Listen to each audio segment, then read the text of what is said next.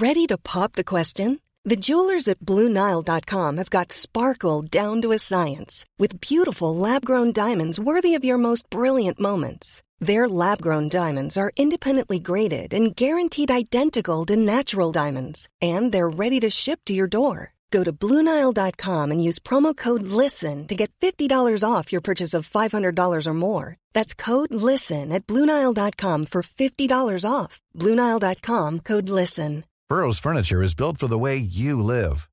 From ensuring easy assembly and disassembly to honoring highly requested new colors for their award winning seating, they always have their customers in mind. Their modular seating is made out of durable materials to last and grow with you. And with Burrow, you always get fast, free shipping. Get up to 60% off during Burrow's Memorial Day sale at burrow.com slash ACAST. That's burrow.com slash ACAST.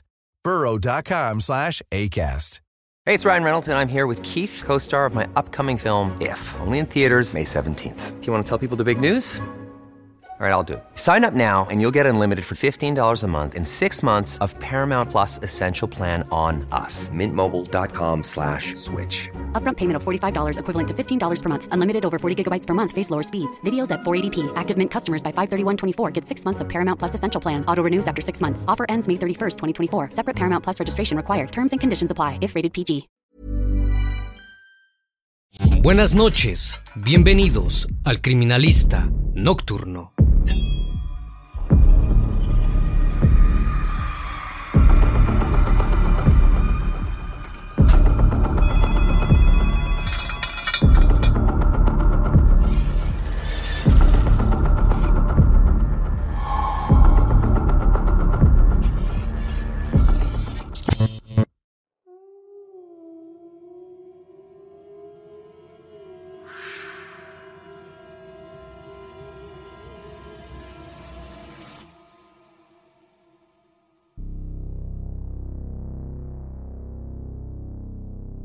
16 de febrero de 2005, en una casa ubicada en Las Palmas 342, en el barrio Embosayati de Ñemby, los agentes policiales se encontraban perforando el suelo debido a un operativo en busca de armas. Tras romper el duro cemento, comenzó a filtrarse un desagradable olor. Aún así, no lograban ver nada. Posteriormente, cuando lograron hacer el agujero más grande, observaron lo que parecía ser un cuerpo en descomposición, que correspondía sin dudas a una mujer.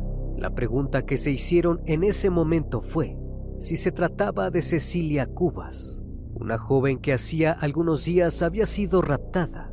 Por desgracia, así fue.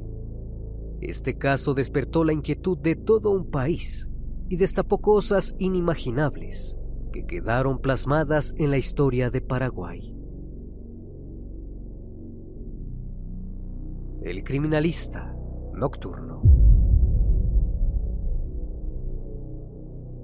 Todo comenzó con Raúl Alberto Cubas Grau, quien nació el 23 de agosto de 1943 en la ciudad de Asunción, en Paraguay. Entró en la política, afiliándose a la Asociación Nacional Republicana y sirvió como ministro de Hacienda en el gobierno de Juan Carlos Guasmosi desde 1993 hasta su renuncia por sus diferencias con él en 1996. Para 1998, Raúl fue elegido candidato de la Asociación Nacional Republicana para la vicepresidencia de la República. Al principio compartió fórmula con el general Oviedo, pero luego este debió retirar su candidatura debido a sus problemas político-judiciales y fue encarcelado. Raúl pasó de ser candidato a presidente y su lugar fue ocupado por Luis María Argaña. Este último era miembro del mismo partido y había perdido las primarias con Oviedo. Pero los hombres eran enemigos irreconciliables. Su enemistad llegó al punto en que los afiches publicitarios de la campaña tuvieron que hacerse con montajes de fotografías porque no aceptaron posar juntos. Argaña incluso llegó a promover el boicot de su propia lista. Cuando finalmente asumieron la presidencia, Cuba se vengó conformando su gabinete, sin darle ningún cargo al sector argañarista. Los dejó fuera de las fuentes de ingresos y los tradicionales cupos políticos. Los argañaristas se alteraron completamente, decidieron aliarse con la oposición. En agosto de ese mismo año, a tres días de haber asumido la presidencia, Cubas liberó a Oviedo de la cárcel, aprovechando un hueco legal contra la ley que prohibía su indulto. La situación era cada vez más tensa dentro del partido. El 23 de marzo de 1999, Argaña iba a su casa en camioneta cuando varios automóviles lo rodearon y comenzaron a disparar, causando su deceso inmediato. Inmediatamente se acusó de ello a Oviedo. Sin embargo, jamás encontraron pruebas en su contra. Lo extraño fue que en la zona del asesinato había una gran cantidad de granadas. No había sido un crimen cualquiera. El pueblo comenzó a mostrarse cada vez más descontento con sus gobernantes. La conmoción del momento, sumada al descontento con la liberación de Oviedo, dieron como resultado manifestaciones enormes. Las mismas se tornaron muy violentas entre defensores del gobierno y protestantes. Integrantes del propio partido acusaron a Cubas de llevar al país a una guerra civil. Los senadores argañaristas perdonaron deudas a agricultores a cambio de su apoyo contra Cubas. Se promovió una movilización general apoyada por los medios de comunicación. Esta protesta terminó con varios fallecidos. Todas las manos señalaban a Cubas como el culpable. Se inició un juicio político contra Cubas por el mal manejo de la crisis y por utilizar la ley a su favor para liberar a Oviedo. Decidió renunciar a su cargo de presidente y se aisló junto a su familia en Brasil. En febrero de 2002, el expresidente volvió a Paraguay junto a su esposa y su hija. Inmediatamente fue arrestado y procesado por cargos de corrupción y por conspirar en el asesinato del vicepresidente Argaña. Sin embargo, fue absuelto, pero en el fondo sabía que todo un pueblo lo odiaba. Jamás podría dormir tranquilo, ni él ni su familia.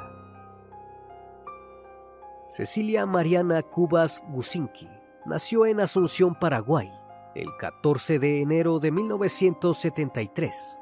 Fue fruto de la unión entre Raúl Cubas y la ex senadora Mirta Gusinki. Al volver a su país de origen, su familia siguió manteniendo una posición económica bastante acomodada. Cecilia se encargaba de administrar la empresa de su padre, llamada 14 de Julio SA, la cual se enfocaba en la fabricación de columnas. A pesar de que su padre no era más el presidente, la tensión política seguía presente. Cecilia debía estar siempre al cuidado de agentes de seguridad. Sin embargo, su vida jamás fue puesta en peligro, hasta dos años después de su llegada al país, cuando la joven tenía ya 31 años. El 21 de septiembre del 2004, alrededor de las 6.45 de la tarde, Cecilia se encontraba manejando su camioneta Nissan Patrol. Se dirigía a su vivienda en el barrio Laguna Grande de San Lorenzo, tras una larga jornada laboral, a la par viajaba su madre en un automóvil separado. Ambas estaban custodiadas. El vehículo en el que viajaba Mirta se adelantó ligeramente, dejando a su hija atrás. Cuando Cecilia estaba a unos metros de su vivienda, dobló sobre la calle Coronel Machuca y fue interceptada por dos vehículos. El primero era un automóvil Volkswagen Santana, color azul, el mismo apareció en el camino, bloqueándole el paso. En ese momento, un Ford Escort color rojo le cerró también el paso por detrás. Cecilia no podía moverse para ningún lado. Del Ford Escort salieron dos personas que con armamentos de guerra dispararon contra su auto, no una ni dos veces. 26 fueron los impactos de bala que recibió el vehículo. Desinflaron las ruedas, explotó la carrocería, volaron los faros y los parabrisas. Los guardaespaldas hicieron lo posible para que ninguna bala hiriera a Cecilia, al punto de que algunos acabaron sin vida. Del automóvil se bajó un tercer hombre, con un martillo pesado de metal, y rompió la ventana del acompañante. Abrió la puerta y sacó a Cecilia del auto. La joven se resistió, pero la golpearon y la agarraron del cabello mientras la arrastraban por el piso. El hombre subió a Cecilia al interior del Santana azul. Se alejaron a gran velocidad, dejando abandonada la camioneta de la joven y el Ford Escort chocado. Todo pasó en tan solo cinco minutos. Uno de los guardaespaldas sobrevivientes corrió hasta la casa de Raúl para comunicarle lo sucedido. El expresidente comenzó su propia investigación, pero el panorama era complicado. En la cuadra donde había sucedido el atentado no había cámaras de vigilancia y los testigos no pudieron identificar hacia dónde se había dirigido el auto que se llevó a Cecilia, el lugar de los hechos. Pese a ser investigado, no arrojó ningún resultado. La familia quedó en vilo a la espera de una comunicación de parte de los captores de su hija. Horas después, Diana Sosa, una amiga íntima de Cecilia, recibió un llamado de un número que no tenía en su lista de contactos. Del otro lado al teléfono se escuchó la voz de un hombre. El mismo le confirmó que Cecilia había sido raptada. Dijo que por el momento se encontraba bien. También afirmó que quienes la tenían en su poder volverían a comunicarse. Esa fue toda la información que recibió la familia, al menos hasta una semana después. Recién pasada una semana, los captores enviaron indicaciones a la familia de Cecilia para que encontraran pruebas de vida de la joven alrededor de la ciudad. Fue como una siniestra búsqueda del tesoro. Debieron rastrear lugares insólitos, como el interior de la cisterna en un baño de un centro comercial y debajo de monumentos públicos en parques. Las pruebas eran fotografías de Cecilia, donde se le veía sosteniendo un diario con la fecha del día para demostrar que seguía con vida. También había cartas manuscritas. Finalmente los captores se comunicaron mediante correo electrónico para realizar el primer chantaje. Exigieron para devolver a la joven con vida la suma de 5 millones de dólares. La familia de Cecilia intentó negociar con sus secuestradores el monto el 13 de noviembre en una zona rural del departamento de Kawasu se realizó el pago de 300 mil dólares.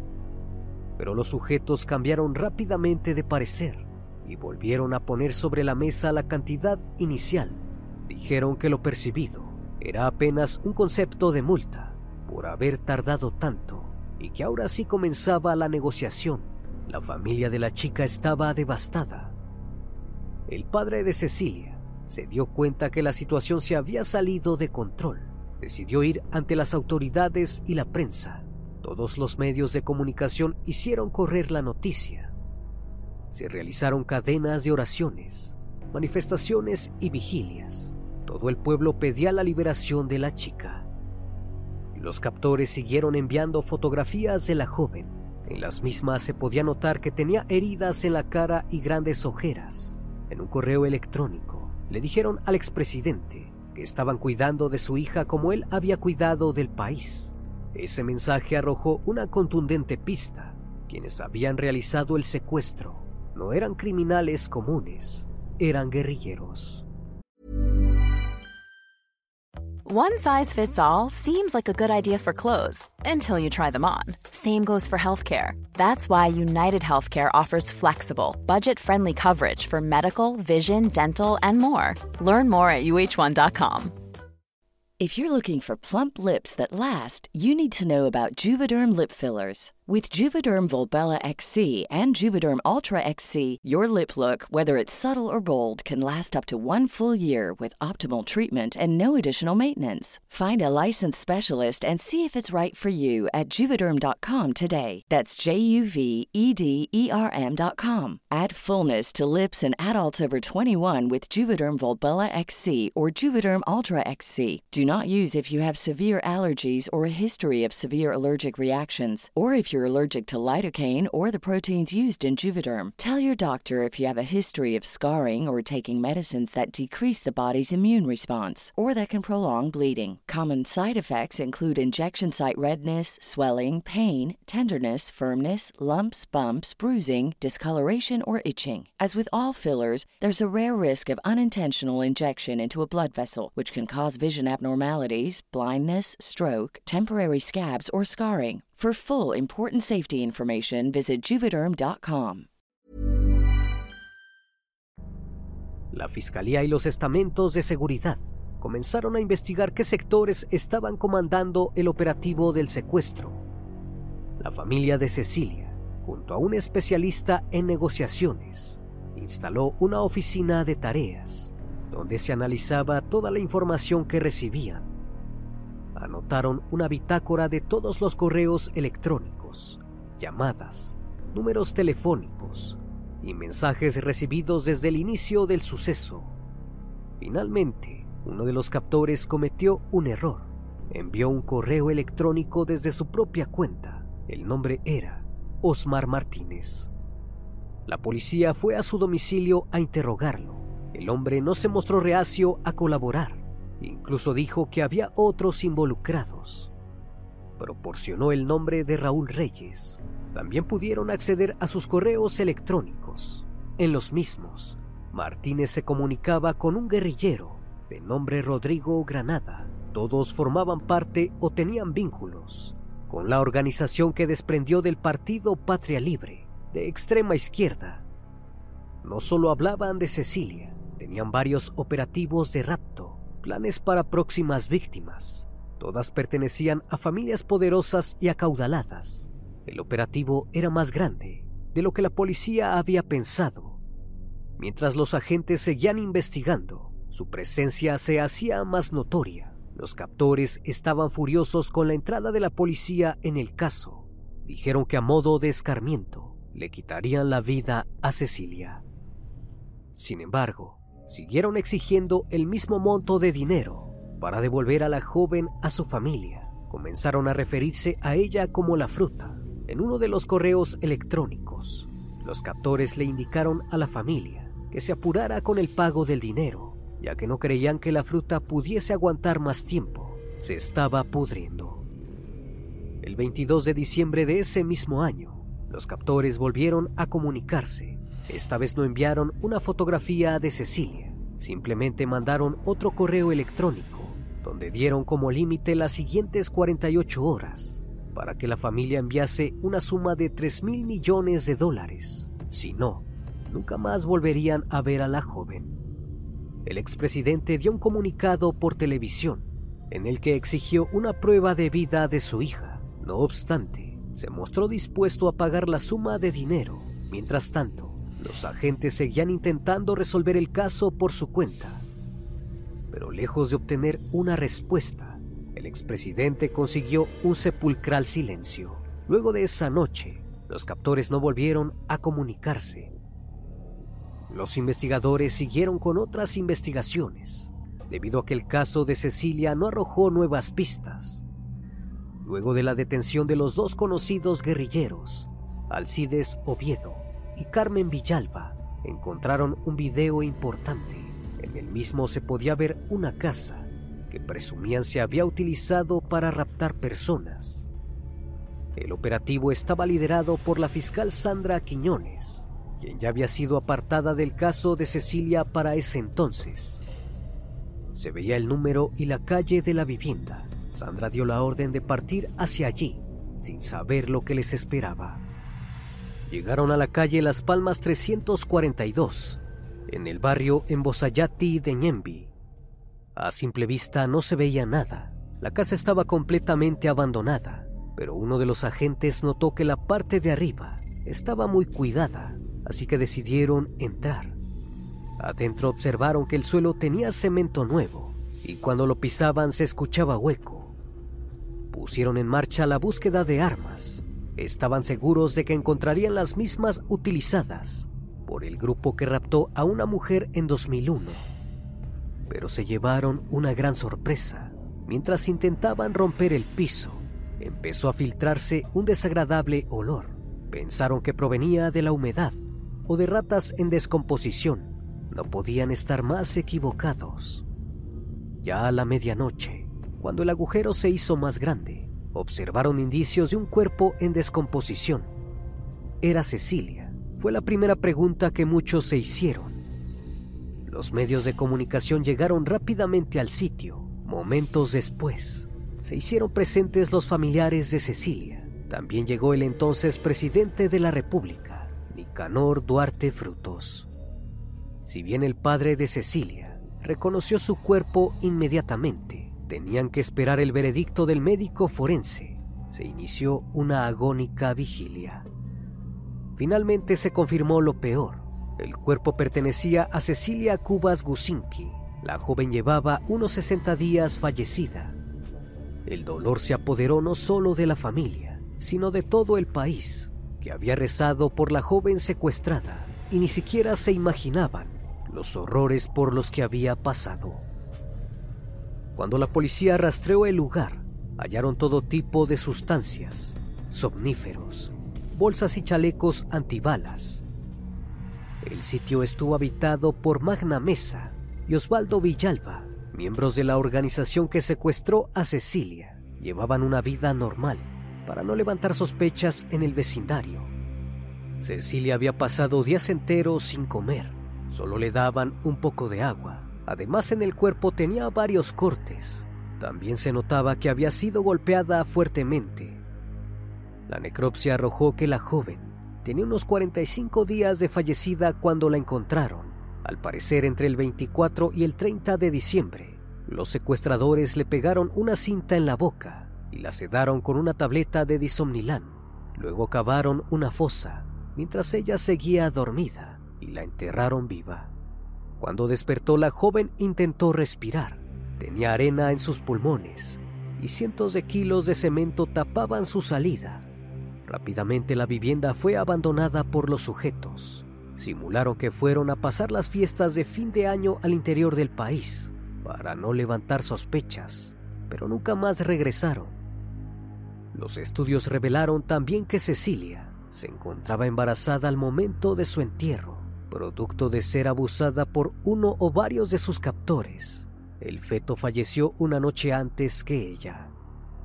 Este terrible crimen convirtió a Cecilia Cubas en la primera secuestrada y víctima mortal del partido Patria Libre, posteriormente llamado Ejército del Pueblo Paraguayo. Pero, ¿cómo era posible que un operativo tan grande haya pasado desapercibido? La realidad es que desde noviembre de 2004, varias personas aledañas a la zona sabían del paradero de Cecilia y prefirieron guardar silencio. Una persona de su confianza le comentó al padre de la parroquia el paradero de la joven. El mismo se lo comentó al intendente de Ñempi. El hombre decidió que el comisario de nombre Palacios debía saberlo y ordenó al mismo que filmara la casa e informase a sus superiores. El 11 de diciembre, Palacios fue junto a Edgar Ferreira, director de catastro de la municipalidad de Ñembi, a la famosa Casa de los Horrores. Golpearon la puerta pero nadie atendió. El comisario anotó la matrícula de un Ford Ranger blanco. Volvieron a la oficina para comparar los datos y encontraron que tenía antecedentes. El 14 de enero llamó a la inmobiliaria Herbert Elias Benítez Moreira, dueño anterior de la casa. Estaba confundido. Los policías de la brigada antisecuestro le habían consultado a quién le vendió la vivienda en los papeles figuraba como propietario actual Emiliano Rojas, un indígena. Sin embargo, el hombre no sabía que la vivienda estaba a su nombre. Había empeñado su cédula de identidad en 1995 a cambio de víveres en una despensa de Caguazú, por lo cual alguien se había hecho pasar por él. Su firma fue falsificada para adquirir la casa a finales del 2003. Lo mismo ocurrió con los vehículos utilizados para secuestrar a Cecilia. El automóvil Ford Escort fue comprado con una cédula de identidad falsa de Cristian Manuel Rivas, un vendedor del mercado de Hernandarias, que denunció el extravío de su documento en agosto del 2003. El segundo automóvil, el Santana Azul, pertenecía a un hombre llamado Gustavo Marcelo Balbuena. Sin embargo, había vendido el coche un año atrás. El seguimiento detectó que hubo al menos otros 10 compradores. El 15 de enero llegó a la comisaría el suboficial Agustín Ríos a confirmar los datos, pero no hizo nada más al respecto. La suegra de Ríos que vivía al lado de la casa donde tenían privada de su libertad a Cecilia. Escuchó ruidos muy extraños durante todo el tiempo que la joven estuvo ahí. Prefirió no decir nada, porque sabía que la policía no le brindaría ningún tipo de protección. Finalmente Ríos fue dado de baja por no haber informado a sus superiores sobre el paradero de Cecilia. Todas estas personas podrían haber dicho algo si hablaban a tiempo. Cecilia hubiese podido ser salvada. Sin embargo, jamás fueron llevados a juicio, pero por suerte sus captores sí. Aproximadamente 20 personas pertenecientes a la organización guerrillera fueron detenidas y procesadas por el secuestro de Cecilia Cubas.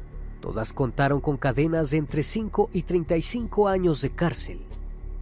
Sin embargo, los principales sospechosos de ser autores materiales del hecho, Manuel Cristaldo Mieres, Osvaldo Villalba, Magna Mesa y Óscar Benítez, se dieron a la fuga. También se escaparon Martínez y Granada, que ya habían sido relacionados con el caso anteriormente. La familia no pudo obtener un juicio justo y con los captores sueltos, nadie estaba a salvo. Con el pasar de los años se descubrió que los raptores habrían sido asesorados por el movimiento insurgente colombiano llamado Fuerzas Armadas Revolucionarias de Colombia. Este grupo también era de extrema izquierda.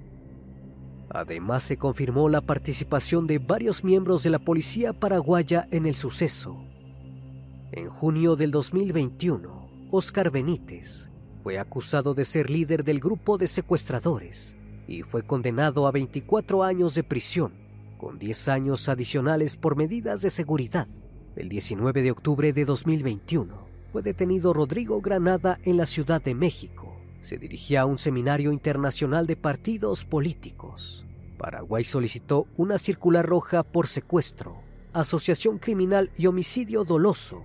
El hombre fue el canciller de las Fuerzas Armadas Revolucionarias de Colombia durante la época del secuestro de Cecilia. Actuó como nexo entre Orley Jurado Palomino comandante en ese momento de las Fuerzas Armadas Revolucionarias de Colombia, y Raúl Reyes, del equipo de protección personal, durante la planificación del hecho.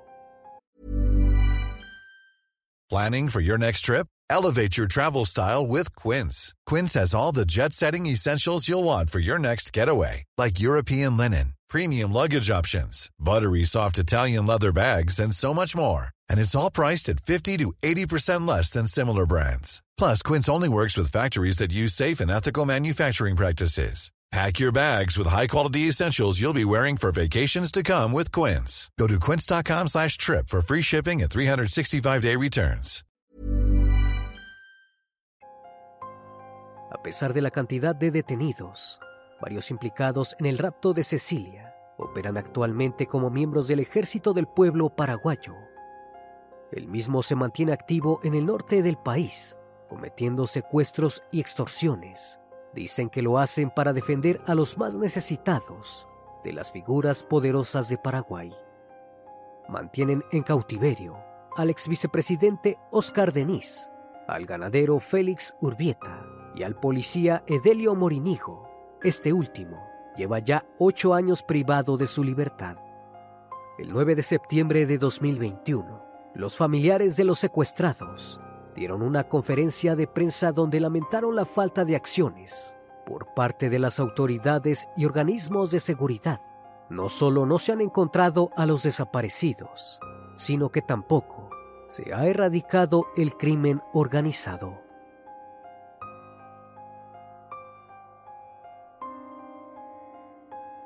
Una vez más, estimado público, agradezco su compañía Gracias por brindar un espacio de su tiempo para conocer un caso más de este canal. Si aún no estás suscrito, te hago la cordial invitación a que lo hagas y formes parte de esta gran comunidad. Esto es El Criminalista Nocturno. Hasta la próxima emisión. Buenas noches.